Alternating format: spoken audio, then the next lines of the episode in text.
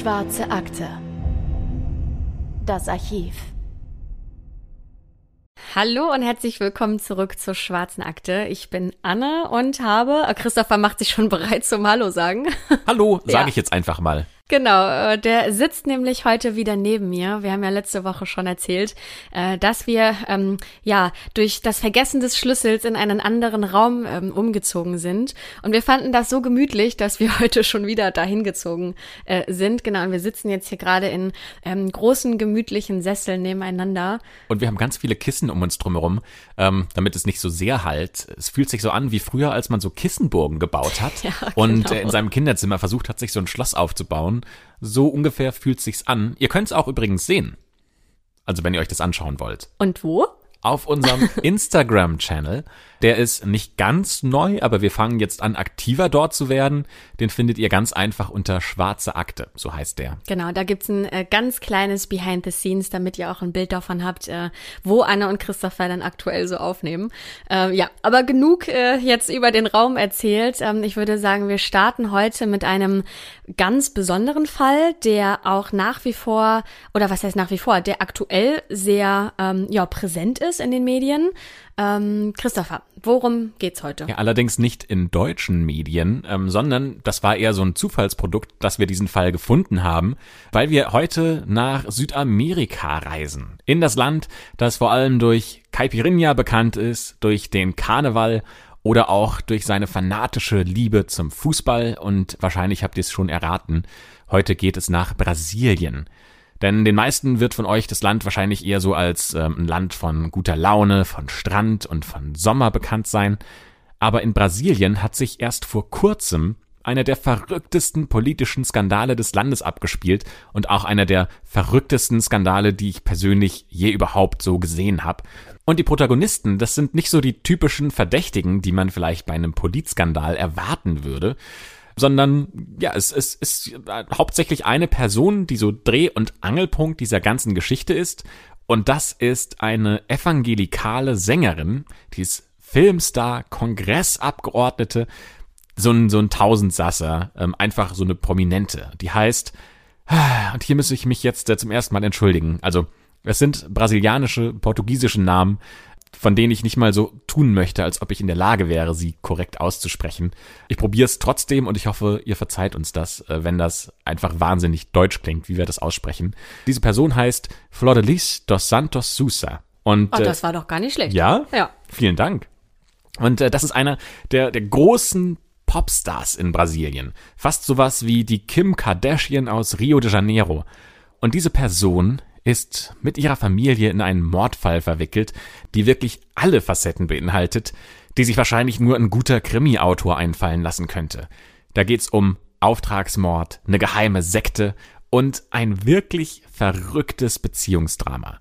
Und bevor wir hier weiter über den Fall reden, möchten wir das einmal nochmal ein bisschen einordnen, weil dieser Fall ist hauptsächlich in Brasilien sehr groß und die meisten Quellen, die wir gefunden haben, die haben wir auch auf brasilianischen Webseiten gefunden und haben uns diese Webseiten auf Englisch übersetzen lassen und dann natürlich jetzt für euch auf Deutsch aufbereitet. Das heißt, es kann sein, dass sich durch diese doppelte Übersetzung manchmal Informationen nicht ganz so gut wiedergeben lassen, wie das jetzt in der Originalsprache möglich wäre. So, und bevor wir uns jetzt genauer mit Flor de Lis befassen, müssen wir erstmal so ein bisschen erklären, wieso der Großteil der Bevölkerung in Brasilien tickt. Weil eine der wichtigsten Bewegungen in Brasilien seit den 1970er Jahren ist, dass viele Menschen sich von der katholischen Kirche abwenden und zum evangelikalen Glauben wechseln. Und auch wenn Brasilien nach wie vor das Land ist, in dem die meisten Katholiken weltweit wohnen, so gibt es diese evangelikale christliche Bewegung, die immer stärker und immer populärer wird. Ja, besonders seit äh, Präsident Bolsonaro im Amt ist, denn der gehört zu dieser Bewegung. Und wenn man sich beispielsweise Videos von Gottesdiensten anschaut, dann sieht das manchmal fast so aus wie bei einem Konzert. Also die ähm, Kirchen können ganze Hallen und Stadien mit Gläubigen füllen. Und häufig sind auch amerikanische Prediger, die dann auf Englisch predigen, ähm, dabei. Und ein Übersetzer spricht dann wirklich Satz für Satz nochmal auf Portugiesisch nach. Und vor den Predigern stehen dann Hunderte, wenn nicht sogar manchmal Tausende Gläubige und strecken dann ihre Arme in die Höhe. Und während die Prediger sprechen, läuft emotionale Musik im Hintergrund und viele im Publikum fangen manchmal sogar dann an zu weinen, weil sie das so ähm, ja ergreift. Und in einem Video wischt der Prediger mit der Hand so über das Publikum hinweg und fast alle fallen dabei um. Und wenn man nicht einen der Prediger auf Portugiesisch reden hört, dann könnte das genauso gut in den USA aufgenommen worden sein. Und die häufigsten Gründe, warum sie dort Gottesdienste besuchen, ähm, sind zum Beispiel die Suche nach einer persönlichen Verbindung zu Gott oder die Freude an einem Gottesdienst in einer neuen Kirche oder das Bedürfnis, mehr Wert auf Moral zu legen oder aber auch der Wunsch, einer Kirche anzugehören, die den Mitgliedern ja intensiver hilft und das ergibt auch schon Sinn, ne? denn viele Menschen in Brasilien leben in Armut, haben Familienmitglieder mit Alkoholproblemen oder haben schon mal Gewalt innerhalb der Familie oder auf der Straße miterlebt. Ja, den Wunsch nach einer Gemeinschaft, ähm, die den Menschen Halt gibt, ist da ja natürlich mehr als verständlich. Und die Kirchen sind in Brasilien sehr eng mit der Politik verbunden und daher ist es auch gar nicht verwunderlich, dass viele Geistliche und Prediger auch den Weg in die Politik finden und hier wichtige Ämter bekommen. Und eine der führenden Figuren in dieser evangelikalen Bewegung in Brasilien ist Flor de Lis dos Santos de Sousa. Und ihre Lebensgeschichte, die ist im ganzen Land bekannt und die ist so ein Symbolbild für ein Leben, das so auf Demut und die Verbreitung des christlichen Glaubens abzielt. So ein bisschen die Mutter Teresa aus Rio de Janeiro vielleicht. Flor de Lis wurde am 5. Februar 1961 in Rio de Janeiro geboren und sie ist im Stadtteil Sie ist in einem sehr armen Stadtteil auf. Ich kann diesen, diesen Namen leider nicht aussprechen. Sie ist in einem sehr armen Stadtteil aufgewachsen. Und ähm, dieses Viertel ist eins der größten und äh, der gewalttätigsten Favelas rund um Rio de Janeiro. Das liegt vor allem daran, weil hier der Drogenhandel und der Drogenkonsum wahnsinnig hoch ist. Und in diesen Umständen wächst Lis hier auf. Als sie 14 Jahre alt ist, sterben ihr Vater und ihr Bruder bei einem Autounfall.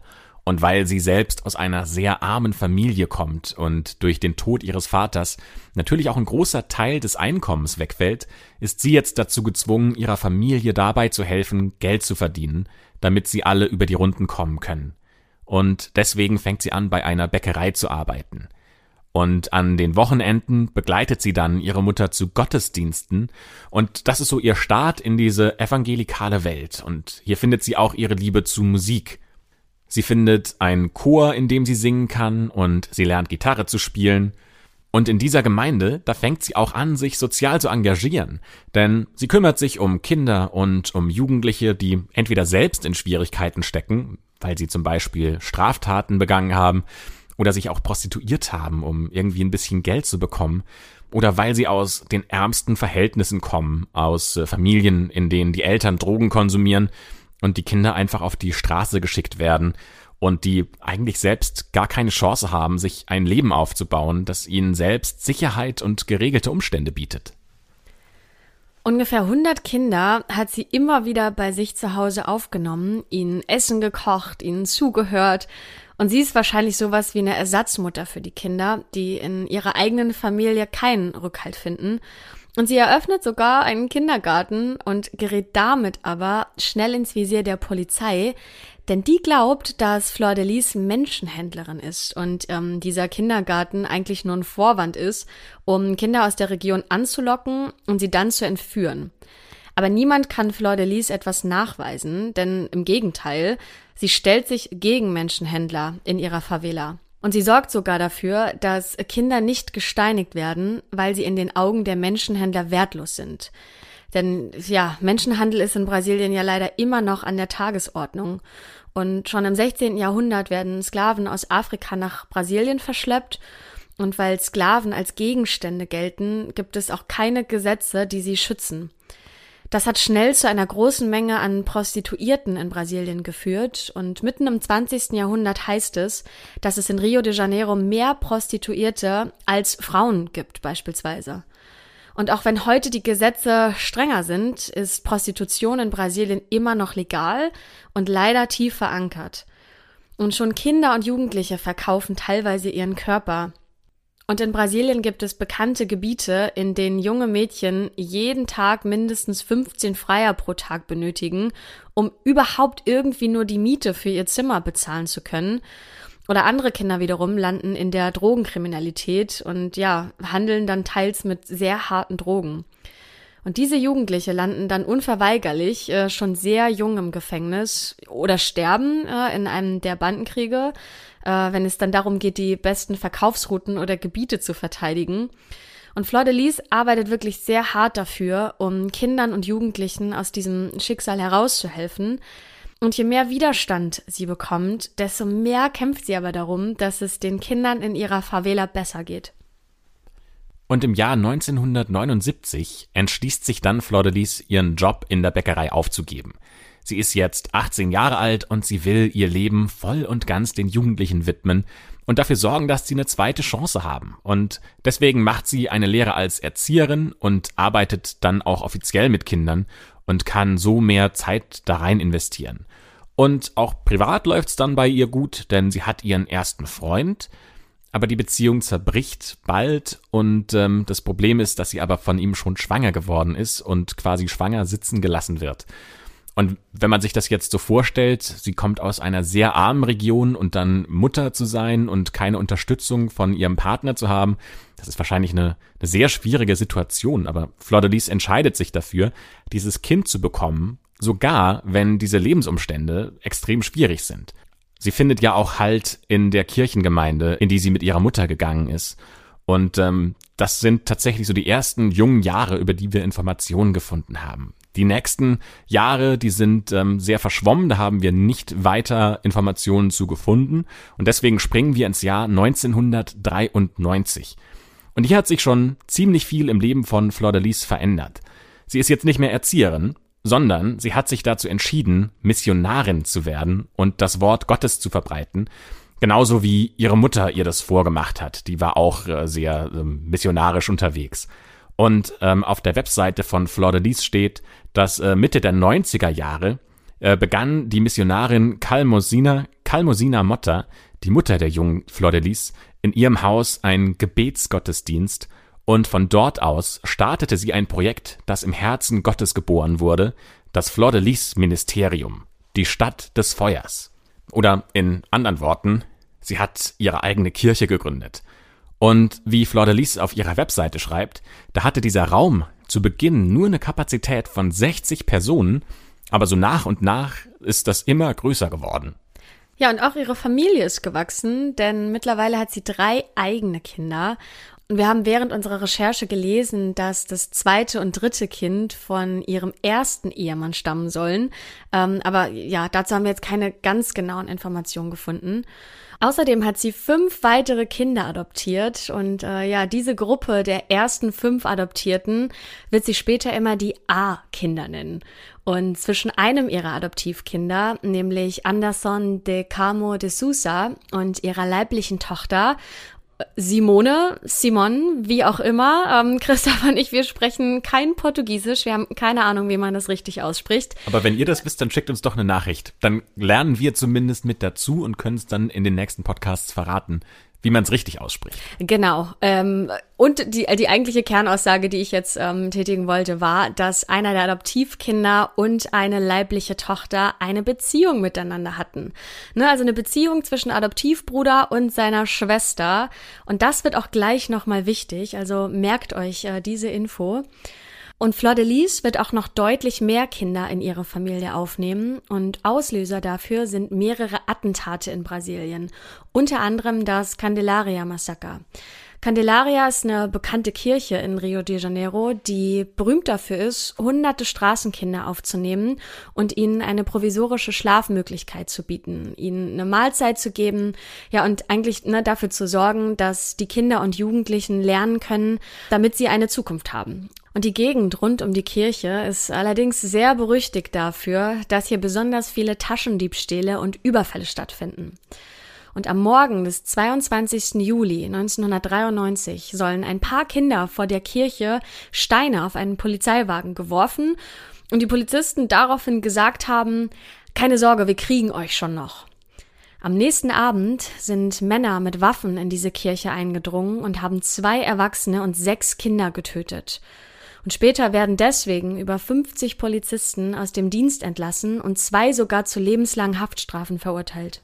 Und für die Kinder heißt das, dass die in dieser Kirche nicht mehr sicher sind und die brauchen ein neues Zuhause. Jemanden, der sich um sie kümmert und ihnen dabei hilft, ein ordentliches Leben aufzubauen.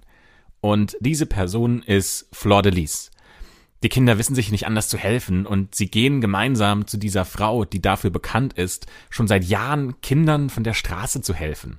Und Flor de Lis kann in dem Fall auch nicht Nein sagen, als die Kinder vor ihr stehen. Ähm, sie sagt später, die Kinder wurden getötet, weil sie obdachlos waren. Eines Morgens klopften 37 Kinder an meine Tür. Ich öffnete nicht nur die Tür zu meinem Haus, sondern auch die Tür zu meinem Herzen. Und das heißt mehr, als sie tatsächlich mit diesen Worten sagt, denn sie hat nicht nur ihr Haus und ihr Herz geöffnet, sondern sie hat die Kinder alle adoptiert. 37 auf einen Schlag. Und am Ende sind es sogar noch viel, viel mehr. Also sie hat äh, bis zu dem Zeitpunkt, an dem wir euch die Geschichte erzählen, 55 wow. Kinder. Drei leibliche und 52 Adoptierte. Fünf von diesen adoptierten Kindern gehören, wie gesagt, zum Kreis der A-Kinder und ähm, der Rest quasi in so einer, in so einer eigenen Bubble, die, wir nennen sie mal B-Kinder. Und Fleur de Lis wird zum Sinnbild für eine unvergleichliche Selbstlosigkeit und dem wahr gewordenen Wirken Gottes auf Erden. Also quasi sowas ähm, hatten wir ja schon mal gesagt, die Mutter Teresa Brasiliens. Und aus dieser ganzen Geschichte, die wir euch bis jetzt erzählt haben, wurde, weil das so berührend war, ein Spielfilm gedreht. Und nicht nur so ein kleiner Klatschstreifen, den niemand sieht. Nein, es war ein richtig krasser Spielfilm mit hochklassigen brasilianischen Schauspielern. Und hier ist das Ding. Weil die alle so berührt von der Geschichte waren, haben die Schauspieler auf ihre Gage verzichtet und alle Einnahmen sind äh, direkt an Flordelis und ihre Familie gegangen, damit sie sich um all diese Kinder kümmern können. Und sie spielt tatsächlich sogar selbst in diesem Film auch noch eine Rolle. Und den Film, für die, die Portugiesisch sprechen, den könnt ihr euch auch auf YouTube in voller Länge anschauen. Und das befeuert nochmal die Karriere von Flor de Lis, weil der Film wird ein Riesenerfolg in Brasilien und Flor de Lis beginnt eine neue Karriere. Sie ist ja Missionarin und jetzt wird sie erfolgreiche Gospelsängerin. Ja, nach dem großen Erfolg dieses Films veröffentlicht sie sogar einige Gospel-Songs, die im Radio gespielt werden und im Fernsehen zu hören sind und sogar auch zu Hits werden. In einem dieser Songs zum Beispiel singt sie, Du bist nicht alleine, spür, wie der Heilige Geist bei uns ist, der Himmel bewegt sich, das ist Gottes Werk, unser Gebet steigt zum Himmel, gib nicht auf. Also so klassische evangelikale Musik. Richtig, genau. Und ähm, falls ihr euch das schon gefragt habt, ähm, wie sie alleine mit so vielen Kindern zurechtkommt, die hat sie nicht alleine adoptiert, sondern gemeinsam mit ihrem Ehemann, Anderson de Camo de Sousa. Und ja, falls euch dieser Name jetzt bekannt vorkommt, das ist der Freund ihrer leiblichen Tochter. Und damit ja auch ihr Adoptivsohn. Also eine super komplizierte Beziehungssituation, denn irgendwann hat Anderson mit ähm, Simone, Simon, Schluss gemacht, um seine Adoptivmutter Flor de Lis heiraten zu können, die 16 Jahre älter ist als er. Er ist jetzt also gemeinsam mit Fleur de Lis das Familienoberhaupt und man munkelt sogar, dass die drei eine Zeit lang eine Dreiecksbeziehung geführt haben. Denn sie sollen einmal zu dritt aus einem Zimmer gekommen sein, nur mit einem Handtuch um den Körper ähm, geschlungen, verdeckt. Aber für diese Beziehung zu dritt gibt's jetzt keine Beweise, das sind nur Gerüchte. Und wir haben ein Bild von diesem glücklichen Paar, ähm, auch in der Beschreibung verlinkt, damit ihr euch das auch anschauen könnt und sehen könnt, wie die beiden so aussehen. Und also wenn man die ganze Vorgeschichte nicht kennt, dann würde ich sagen, ist das ein Happy Pärchen bei einem Fußballspiel, beide mit einem Trikot der Mannschaft. Ich kenne mich da jetzt nicht gut aus, deswegen keine Ahnung, welche Mannschaft das ist. Und die lächeln beide glücklich in die Kamera. Ja, genau. Also eigentlich ein ganz normales Pärchen-Selfie bei einer Freizeitaktivität, ne? Und ehrlicherweise, wir beide hätten uns Flordelis nicht so vorgestellt. Also die ist ja die super evangelikale, gottesgläubige Sängerin. Ähm, für mich sieht sie ja tatsächlich wie ein Popstar aus. Also so ein bisschen oh, ich hoffe, ich gehe da jetzt keinem Fan mit, äh, trete ich keinem Fan mit auf die Füße. So ein bisschen wie, ich würde sagen, Beyoncé. Ja, stimmt. Ja, Rihanna irgendwie so in die, in die Richtung. Ähm, aber ne, was man sieht, ist, dass die zwei auf jeden Fall sehr glücklich miteinander sind, sehr eng umschlungen. Ähm, also ja, kein besonders auffälliges ähm, Pärchenbild. Also nur um diese Familienkonstellation nochmal zu erzählen. Die besteht jetzt also aus den Anführern äh, Flor de Lis und Anderson, dem inneren Kreis, der aus den restlichen Adoptivkindern des ersten Batches, also den, den vier weiteren Adoptivkindern und den drei leiblichen Kindern von Flor de Lis besteht und 46 weitere Adoptivkinder. Und die machen ein Riesenprojekt auf und das wird ein großes Glaubenszentrum das Comunidade Evangelica Ministerio Flor de Lis. Auf Deutsch die evangelische Gemeinde ähm, Flor de Lis. Das hast du vorher aber geübt zu sagen, oder? Nein, habe ich nicht. Ich habe das gerade so frei raus. Sehr das glaubt gut, mir jetzt natürlich wieder keiner. Sehr schön. Und sie beginnen im Jahr 1999 mit äh, Gottesdiensten in einer Wohnanlage und dann im Jahr 2002 wechseln sie in eine deutlich größere Halle und bei der Einweihung waren über 600 Menschen anwesend. Und dann im Jahr 2010 ziehen sie wieder um und kaufen ein Gelände, auf dem vorher eine Mülldeponie war und bauen dort innerhalb von 60 Tagen ein komplett neues Glaubenszentrum auf. Und diese Kirche alleine hat die Größe von 3000 Quadratmetern und äh, ziemlich früh veranstalten sie darin auch einen Kongress, in dem innerhalb von 100 Tagen über 100.000 Menschen anwesend sind. Ja, schaut euch das Bild mal an, haben wir nämlich auch verlinkt. Also, wenn du mir nicht gesagt hättest, was es ist, hätte ich gedacht, es wäre irgendwie ein Konzert, oder? Also, das ist eine riesige Menschenmasse in einer Halle. Das sieht jetzt nicht aus wie eine Kirche. Ja, Konzertatmosphäre. Können wir das schätzen? Ich würde sagen 2000 Menschen ungefähr. Vielleicht, ja, würde ich auch sagen. Und es gibt eine Bühne, die sieht man leider nicht ganz, aber man sieht dann, was quasi ähm, die Leute, die auf der Bühne sind, äh, sehen können. Und das ist, also auf der einen Seite eine riesige Menschenmenge und dann haben sie den Hintergrund auch äh, auf der einen Seite mit einem Kreuz und auf der anderen Seite mit einem Löwengemälde verziert. Genau, und ähm, den Aufbau dieser neuen Kirche und auch die Bekanntheit der Familie nutzt Anderson oder Anderson, um sich als Prediger ins Rampenlicht zu rücken und damit auch seine eigene Karriere zu starten. Ähm, Anderson und Fleur de Lis sind ja quasi das kirchliche Powerpaar des Landes. Und ich meine, der Familie, der geht's gut, die verdienen viel Geld. Und Fleur de Lis ist nicht nur ein humanes Vorbild, ähm, die ihre Güte und Offenherzigkeit durch die Adoption der Straßenkinder gezeigt hat, sondern sie ist ja auch ein Vorbild, ne? dass es aus der eine, aus einer der ärmsten Gegenden des Landes ähm, geschafft hat, sich nach ganz oben zu arbeiten. Ne? Also das ist ja wirklich ein ähm, wahnsinniger Erfolg. Und sie selbst nutzt ihre Bekanntheit und auch ihre moralische Power, um sich in der Politik einen Namen zu machen.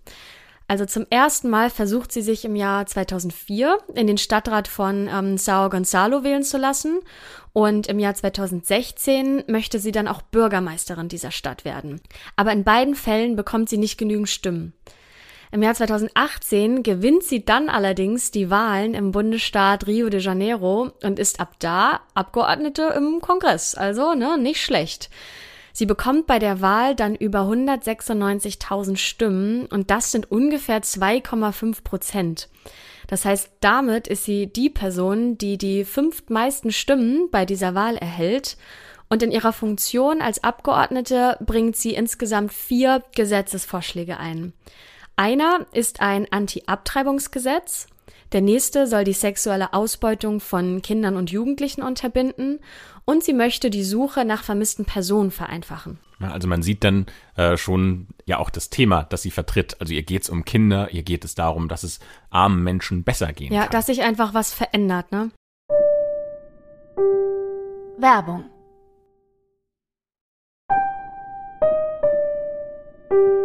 Werbung Ende. Dann fängt es aber an, rund um die Familie mehr so Gerüchte zu geben. Und diese Familie, die wird mit einer Sekte verglichen, in der es so schwarze Rituale, schwarze Magie und auch ganz strenge Regeln geben soll. Denn ähm, es melden sich diese B-Kinder in Interviews mit großen brasilianischen Zeitungen oder auf Social Media und die erzählen, wie es wirklich in dieser Familie zugeht. Und das ist teilweise echt schockierend. Denn während die erste Generation, wie diese fünf Adoptivkinder, die fünf ersten auch heißen, und die leibliche Familie von Flordelis es sich wirklich gut gehen lassen, müssen die anderen Kinder in schlechten Bedingungen leben. Die haben nämlich nur Gemeinschaftsräume im ersten Stock des Hauses und die bekommen nur Brot zum Frühstück und Reis, Nudeln und Wurst zum Mittag und Abendessen. Das ist wahrscheinlich trotzdem besser als das Leben, das sie als Straßenkinder mit Kriminalität, Gewalt und Hunger leben müssten. Aber irgendwie passt es ja trotzdem nicht ins Bild von der erfolgreichen Missionarin, die überall Nächstenliebe predigt. Und hier ein Hinweis, die Ereignisse, die wir jetzt euch erzählen, die liegen teilweise schon Jahre zurück und teilweise gibt es da halt nur einen Zeugen, der davon berichtet. Und wie gesagt, wir haben hier portugiesische Quellen ins Englische übersetzt. Also es kann sein, dass wir nicht zu 100 Prozent das treffen, was die Originalquellen damit aussagen wollten. Es gibt äh, zum Beispiel einen Mann, der berichtet, über die Aufnahmerituale in die Familie bei der Adoption. Und der sagt, er kann sich noch an alles ganz genau erinnern, weil er ein geheimes Tagebuch geschrieben hat. Und dieser junge Mann sagt, dass er ein Reinigungsritual über sich ergehen lassen musste. Für dieses Ritual wird er für sieben Tage in einen Raum eingesperrt. Und während dieser sieben Tage muss er weiße Kleidung tragen und er kriegt nur Reis und Gemüse zum Essen und den einzigen Gegenstand, den er bei sich haben darf, das ist eine Bibel. Und dieses Ritual endet oder wird immer wieder unterbrochen mit Treffen mit Fleur de Lis. Ja, die beiden sollen nämlich mehrmals Sex miteinander gehabt haben. Und für diesen Mann fühlt es sich so an, als wäre das Magie, als würde er sich mit einem himmlischen Wesen verbinden. Denn er sagt, dass sich Fleur de Lis selbst auch als göttliches Wesen darstellen würde und Anderson ihr Beschützer sei. Dann soll Fleur de Lis die neuen Adoptivkinder aufgefordert haben, sich mit einem kleinen Messer die Hände aufzuritzen und anschließend mit ihrem eigenen Blut Bibelverse aufzuschreiben. Und erst dann sei das Ritual beendet, nachdem sie das gemacht haben. Und außerdem sagt dieser Zeuge, dass Anderson Fleur de Lis um Erlaubnis gefragt hat, ob er mit einem der adoptierten Mädchen Sex haben darf. Und Fleur de Lis hätte dem wohl dann sogar zugestimmt. Aber der jungen Frau hat das natürlich nicht gefallen, aber sie hat sich dem Befehl von Fleur de Lis trotzdem unterworfen. Und als ob das alles nicht schon, nicht schon schlimm genug ist, ähm, sagt dieser Mann auch, dass die adoptierten jungen Frauen anderen Pastoren angeboten werden, damit sie auch mit, die, mit ihnen schlafen können. Und er sei bei einem der Rituale auch dabei gewesen, bei dem Anderson nackt in der Mitte der Kirche lag und um ihn herum soll ein Kreis aus Kreide gewesen sein, und Fleur de Lis soll dann ein Gebet gesprochen haben, in dem sie Gott ein Opfer bringen möchte und deswegen Anderson als eine Opfergabe anbietet. Das ist natürlich ein Kracher. Also die Frau, die sich hinstellt und sagt, wir müssen die Bedingungen für Straßenkinder verbessern, damit die sich nicht mehr selbst verkaufen müssen, ist jetzt plötzlich selbst die Menschenhändlerin. Das ist natürlich schon extrem krass. Ein schwerer Vorwurf auf jeden Fall. Und es gibt auch weitere Gerüchte, die sagen, dass ähm, nicht nur Fleur de Lis und Anderson sehr sexuell freizügig gewesen sein sollen, sondern so im Kompletten. Das Verhältnis zwischen den Geschwistern war sehr offen.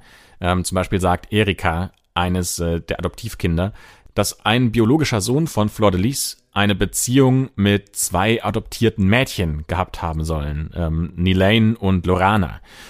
Und das, obwohl er mit einer Frau außerhalb des Fleur de Lis Clans verheiratet ist. Und Simon, Simone, die zuerst ja mit Anderson zusammen war, bevor er sie für die Beziehung mit Fleur de Lis verlassen hat, hat jetzt eine neue Beziehung mit einem Adoptivbruder. Und Fleur de Lis selbst die soll quasi ein Privatzimmer bei einem Swingerclub haben, das nur für sie bereitgestellt ist und da soll es regelmäßig Orgien geben. Außerdem soll Fleur sich Geld von den Gemeindespenden nehmen und sie für ihren eigenen Luxus ausgeben. Und es gibt eine Adoptivtochter, die sagt, sie hatte gar keine liebevolle Mutter-Tochter-Beziehung zu Fleur. Und eine andere Adoptivtochter, die wird noch konkreter. Sie sagt nämlich, dass Anderson und Fleur sie nur benutzt haben. Definitiv ist das nicht das Leben, das man sich in dieser christlichen Familie vorstellt, die ja auch vorne auf der Bühne steht und ihren Gemeindemitgliedern christliche und biblische Moralvorstellungen predigt. Aber jetzt die große Frage, was ist denn der Grund, warum das alles so nach Jahren an die Öffentlichkeit kommt und die Familienmitglieder ihre Geschichten erzählen? Denn bis dahin ist ja nicht viel nach außen gedrungen. Und die Antwort darauf ist das immense mediale Interesse und auch die Ermittlungen der Polizei, die aufgrund der größten Tragödie der Familie stattgefunden haben, nämlich die Ermordung von Anderson Dokamo am 16. Juni 2019. Zu diesem Zeitpunkt war Anderson 42 Jahre alt. Er wird um etwa 4 Uhr morgens von 30 Kugeln getroffen und die meisten davon bekommt er in den Bauch. Einer seiner Kinder schafft es gerade noch, ihn lebend ins Krankenhaus zu transportieren, aber dort stirbt er dann an seinen sehr schweren Verletzungen. Die Gemeinde wird dann via Facebook-Post über den Tod des Predigers informiert und dieser Beitrag hat über 10 Millionen Likes, 7 Millionen Kommentare und 8,5 Millionen Shares bekommen. Riesige Gemeinde. Ja, also eine wirklich enorme Aufmerksamkeit. Und der Angriff, der sieht erstmal nach einem Raubüberfall aus, bei dem Anderson ums Leben gekommen ist. Und Fleur de Lis sagt noch am selben Tag, dass es auch genau so gewesen ist. Allerdings widerspricht sie sich in ihrer Aussage innerhalb von zehn Minuten sehr schwerwiegend. Zuerst sagt sie, dass sie zum Zeitpunkt des Verbrechens geschlafen hat und dann durch die Schüsse wach geworden ist. Aber sie hat sich nichts dabei gedacht, weil in diesem Viertel ja Schüsse zur Tagesordnung gehören. Und deswegen hat sie sich einfach wieder umgedreht ne, und hat das jetzt nicht weiter beachtet. Aber als sie dann Schreie hört, ist sie wohl runtergerannt und hat Anderson mit, äh, ja, mit seinen Verletzungen dann vorgefunden. Aber ein paar Minuten später wiederum sagt sie, dass sie gerade von einem Spaziergang zurückgekommen ist und in das Zimmer eines ihrer Kinder gegangen wäre. Und etwa zehn Minuten später soll sie dann diese Schüsse gehört haben. Sie wäre aber in ihrem Zimmer geblieben und erst als Anderson nicht nach oben gekommen ist, hat sie mit dem Schlimmsten gerechnet. Ihre Kinder hätten dann Anderson gefunden und nicht sie selbst. Und es gibt auch noch weitere Widersprüche bei den Aussagen. Denn äh, Daniel, ein leiblicher Sohn von Fleur de Lis, sagt aus, dass er nach den Schüssen für eine Minute gewartet habe und dann nach seiner Mutter gesucht hat. Aber weil er sie nicht finden konnte, ist er in der Wohnung oder in dem Haus ein Stockwerk weiter nach oben gegangen und sie kam ihm dann auf der Treppe entgegen und rief, Sie haben meinen Mann getötet. Und das macht die Polizei natürlich stutzig, ne? Denn wenn das genau so gewesen ist, Woher weiß sie denn überhaupt, dass er tot ist? Dass das der Polizei aufgefallen ist, weiß natürlich auch Fleur de Lis und einer ihrer Söhne sagt, dass sie bei einem Familientreffen darum gebeten habe, dass einer ihrer Söhne die Aussage ändert und zum Beispiel sagt, dass die Aussage nicht genau war, weil er in dem Moment so nervös und emotional gewesen wäre und deswegen vielleicht Quatsch erzählt habe. Aber mit diesen Ungereimtheiten, da hält sich die Polizei gar nicht so lange auf. Die beginnt nämlich zu ermitteln und am nächsten Tag bei einer Befragung bekennt sich einer der Adoptivsöhne schuldig. Lukas heißt der, Lukas dos Santos. Der gibt zu, dass er einer der Täter gewesen sein soll. Und er sagt auch, dass er nach dem Attentat Anderson einen Rucksack und ein Handy abgenommen hat und diese Gegenstände Fleur de Lis gegeben hat. Und ja, die Polizei hat diese Gegenstände nie gefunden. Und dank seines Geständnisses wird dann auch ein zweiter Mörder oder ein zweiter Täter äh, bekannt. Und der heißt Flavio. Und das ist einer der leiblichen Söhne von Flor de Lis. Und Lukas ist zu dem Zeitpunkt gerade mal 18 Jahre alt. Und hier ist das Ding. Er sagt, er hat für dieses Attentat 10.000 brasilianische Real angeboten bekommen. Und das sind ungefähr 1.500 Euro. Er kauft eine Pistole und mit der wird schlussendlich auch Anderson erschossen. Und ähm, diese Waffe, die Tatwaffe, die findet man auch auf einem Schrank im Zimmer von Flavio. So, und dieser ganze Fall, der sieht jetzt so aus, als wäre er schnell gelöst. Da waren einfach zwei Söhne, die wollten den loswerden und haben ihn kaltblütig erschossen. Aber die Hintergründe, die sind ganz andere als das, was sich aus diesen Informationen vermuten lässt. Aber kommen wir erstmal zu deren Prozess. Die beiden werden angeklagt, klar, und sie sollen zwischen 12 und 30 Jahren ins Gefängnis. Aber jetzt passiert noch was, nämlich ein dritter Adoptivsohn, der sagt, ich bin mitschuldig. Der heißt Misael. Ähm, und der hat einen Brief geschrieben, in dem er gesteht, Lukas einen Job und ein Auto zuzusichern, wenn er Anderson erschreckt. Und Misael sagt bei diesem Prozess von Flavio und Lukas auch aus. Aber jetzt kommt der komische Part. Da ist er nicht mehr so reumütig wie in seinem Brief und da sagt er nicht mehr, dass er das war. Im Gegenteil, der sagt bei diesem Prozess, ich suche nach Gerechtigkeit. Heute bin ich dafür hier. Ich glaube, dass die Wahrheit ans Licht kommt. Sie versuchen mir einen Mord in die Schuhe zu schieben, den ich nicht begangen habe. Das ist eine Farce. Und das wahre Mastermind, das wird schon noch bekannt werden. Und sein Anwalt, der vertritt die Meinung, dass Lukas diesen Brief gefaked hat, um seine eigene Strafe zu mildern. Und im Internet gehen User sogar noch weiter, die sagen nämlich nicht, dass der, der Kopf hinter diesem Brief, dass das Lukas ist, sondern die sagen, dieser Brief kommt von Fleur de Lis selbst, weil sie nämlich ihre treuen Kinder schützen will und dafür quasi so einen abtrünnigen Sohn opfern möchte und den ins Gefängnis bringt. Und von alledem, was wir gehört haben, finde ich das ehrlich gesagt nicht so abwegig. Ja, die Polizei, die ermittelt jetzt erstmal über ein Jahr und befragt alle Familienmitglieder. Das dauert ja auch eine Weile, bis man da alle durch hat. Ähm, jedenfalls am Montag, den 24. August 2020, also gerade mal vor einem Monat, nimmt die Polizei neun Mitglieder der Familie fest. Fleur de Lis übrigens nicht, denn die ist als Kongressabgeordnete erstmal immun. Gegen sie wird aber trotzdem ein Verfahren am Gericht eingeleitet. Die Polizei kommt nach den Anhörungen der Familie zu einem krassen Ergebnis, denn der Tod von Anderson muss ein Auftragsmord gewesen sein, den Fleur de Lis initiiert hat. Der Grund dafür ist, dass Anderson sich von ihr scheiden lassen wollte. Und wie gesagt, ne, Anderson, der hatte die Kontrolle über das Geld in der Familie und eine Tochter sagt, dass es deswegen auch immer wieder Streit im engeren Kreis gegeben haben soll. Und außerdem ist Anderson der Manager von Fleur de Gesangskarriere. Das heißt, letztendlich hat er schon eine Menge Macht gehabt innerhalb der Familie. Aber eine Scheidung kommt für Fleur de überhaupt nicht in Frage.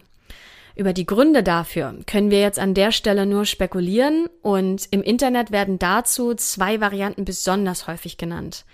Die erste Variante ist, dass Anderson bei einer Scheidung die Hälfte des Geldes zustehen würde und Fleur de das aber nicht akzeptieren würde. Die zweite Variante ist, dass sie nach außen hin nicht die Geschichte der gottgläubigen Familie erzählen kann, die dann aber doch gegen die Gesetze Gottes verstößt und sich scheiden lässt. Also muss eine andere Lösung her und die könnte heißen, Andersen soll sterben. Ja, und diese Polizeiermittlungen ergeben, dass der innere Kreis versucht hat, Andersen zu vergiften, und zwar mindestens sechsmal. Ja, und diese Pläne, die müssen irgendwann im Jahr 2018 geschmiedet worden sein. Eine Adoptivtochter sagt dazu, dass sie ihre Schwestern dabei gesehen habe, wie sie Essen, was eigentlich für Anderson bestimmt war, gegessen haben und ihnen danach extrem schlecht war. Und das würde auch erklären, warum Anderson im Jahr 2019 ganze achtmal ins Krankenhaus musste, nämlich wegen starker Bauchschmerzen. Aber die Ärzte haben nie das Gift oder die Ursache gefunden, weswegen es ihm so schlecht ging, und dass das Gift in allen möglichen Lebensmitteln verarbeitet wurde, zum Beispiel in Joghurt, im, im Saft oder auch in Bohnen. Das klingt so super ähnlich zu dem Fall Sabrina und äh, Robert Limon. Hört euch den mal an, da gibt's nämlich genau ein sehr ähnliches Verfahren. Ich glaube, das war Arsen in dem Fall, aber ich genau, glaube, ja. Cyanid hatten wir auch mal irgendwann. Das ähm, kann soll sein. auch sehr giftig und schlecht nachweisbar sein. Und äh, besonders verdächtig für diese Anschläge ähm, oder diese Vergiftungen ist Simone ähm, die leibliche Tochter von Fleur de Lis und äh, die Ex-Freundin von Anderson. Sie hat nämlich nach Cyanid gegoogelt und sie sagt aus, das hat sie nur so aus Neugier gemacht und es würde gar nicht im Zusammenhang mit dem Tod von Anderson stehen. Aber ein weiterer Adoptivbruder sagt, dass er gehört hat, wie Simone gesagt hat, oder Simone, ähm, Anderson muss sterben. Und Fleur de Lis werden jetzt mehrere Verbrechen vorgeworfen. Unter anderem Mord, also klar, weil sie als Anstifterin mit dazugehört, versuchter Mord und das Gründen einer kriminellen Vereinigung. Und insgesamt elf Verdächtige mit unterschiedlich schweren Straftaten hat die Staatsanwaltschaft in diesem Zusammenhang angeklagt. Und jetzt nur mal so, um das Ganze als, als Ratio ähm, zu bilden. Diese Familie besteht aus 55 Personen. Das heißt, das sind genau 20 Prozent der Familie in diesen Mord involviert.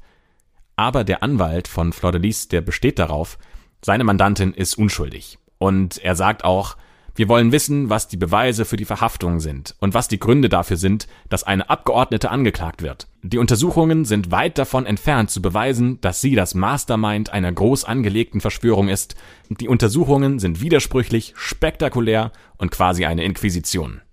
Und es gibt noch was, ähm, über das äh, gerätselt wird, nämlich Fleur-de-Lis soll versuchen, die Aussagen der Familie zu manipulieren oder sie sogar komplett zu verhindern. Ein weiterer Adoptivsohn, Luan, sagt, dass sie ihm eine Reise in die USA versprochen hat, wenn er den Mund hält. Und Lukas sagt, dass Fleur-de-Lis ihm bessere Haftbedingungen versprochen hat, wenn er nur sagt, dass er diesen Mord aus eigenem Antrieb verursacht hat. Die Polizei wiederum sagt, dass das nicht nur eine Familie ist, sondern eine kriminelle Organisation. Vor kurzem hat sich Fleur de Lis auch auf Facebook zu Wort gemeldet und streitet all diese Vorwürfe ab. Denn sie schreibt, und ähm, ich zitiere, beziehungsweise, ne, wir haben es ja übersetzt, es wurde viel in den Medien gesagt, auf die schrecklichste Art und Weise. Ich hatte keine Chance, mich zu verteidigen. Ich wurde verurteilt, ohne überhaupt die Chance auf einen anständigen Prozess zu haben. Ich habe nichts zu verbergen. Ich habe meinen Mann nicht umgebracht. Wenn es jemanden gibt, der durch seinen Tod einen Verlust erleidet, dann bin ich das. Er war mein Ein und alles, mein Freund, der mir geholfen hat und mir in allen Lebenslagen Rat gegeben hat. Schaut euch meinen Lebensweg an. Ich habe nie etwas Unrechtes getan. Ich war immer ein Diener Gottes und habe so gelebt, wie er es vorgibt. Bevor ihr mich verurteilt, gebt mir das Recht, mich zu verteidigen. Ich weiß, dass die Wahrheit ans Licht kommen wird. Mit der Verurteilung meint sie natürlich die moralische Verurteilung, weil sie ja juristisch gesehen ähm, noch gar keinen Prozess hatte. Genau, und irgendwie wirkt das jetzt ja rückblickend auch fast ironisch, ähm, weil Anderson mal in einer Predigt äh, gesagt hat, den richtigen Partner zu finden, ist eine der wichtigsten Entscheidungen, die man im Leben treffen kann. Und wir sollten sie nicht leichtfertig treffen. Wenige Entscheidungen haben so viel Potenzial, dich so traurig oder richtig glücklich zu machen. Während die richtige Wahl dein Leben so viel besser und lohnenswert machen kann, führt eine unkluge Entscheidung zu ewiger Trauer. Ja, und Fleur de Lis hat dann auch nochmal irgendwann dazu gesagt, seine Zeit war eben gekommen. Ja, und Fleur de Lis hat sich dann später nochmal geäußert, indem sie ähm, gesagt hat, seine Zeit war eben gekommen. Und ja, damit wollte sie das, das Ganze, glaube ich, ja abschließen, ne? dieses ganze Trara um, äh, um, um ihre Familie und um den Prozess. Aber jetzt lasst uns doch mal davon ausgehen, dass sie tatsächlich unschuldig ist. Wie sollte sie das aktiv beweisen können? Ja, es ist schwierig, ne? Also ich meine, da sind so viele Familienmitglieder involviert. 20 Prozent hast du gesagt insgesamt. Genau, also elf ja. Stück sind angeklagt in verschiedenen Schwierigkeitsgraden oder Schweregraden. Ja, jeder sagt, ich war's, ich war's nicht, ich war's doch nicht, der war's. Also da sind ja so viele Zult, äh, Schuldzusprüche ähm, passiert. Also ich, ich, also ich weiß gar nicht, wem man da jetzt was glauben kann, ne? Boah, das wäre doch auch eine Taktik, dass man sagt, also wenn du schon so viele Leute hast, wir lassen jetzt jeden irgendwas anderes sagen, sodass die Polizei nichts aus den Aussagen rausziehen ja. kann, sondern sie denkt halt, okay, das ist, wir, wir kriegen das nicht zu einem Bild, wir kriegen keine klare Aussage und deswegen müssten sie theoretisch, weil sie ja nichts nachweisen können, den, das alles fallen lassen. Ja, also ich finde ihr Facebook-Posting, das ist ja schon sehr, ähm, also ne, da, da kommt die Emotion auf jeden Fall schon durch und da nehme ich ihr das zum Beispiel auch ab, dass sie unschuldig ist. Aber letztendlich, ähm, ja, wer sind wir, dass wir das jetzt hier beurteilen können? Ne? Ähm, ich, also das ist wirklich so eine kuriose, verstrickte, wahnsinnig große Geschichte, ähm, dass ich gut nachvollziehen kann, dass die Polizei auch einfach nicht weiß, was, was soll sie hier eigentlich glauben. Und ich würde gerne wissen, wie sie ihre Adoptivkinder sieht oder ihre ganzen, ihre großen Adoptionen.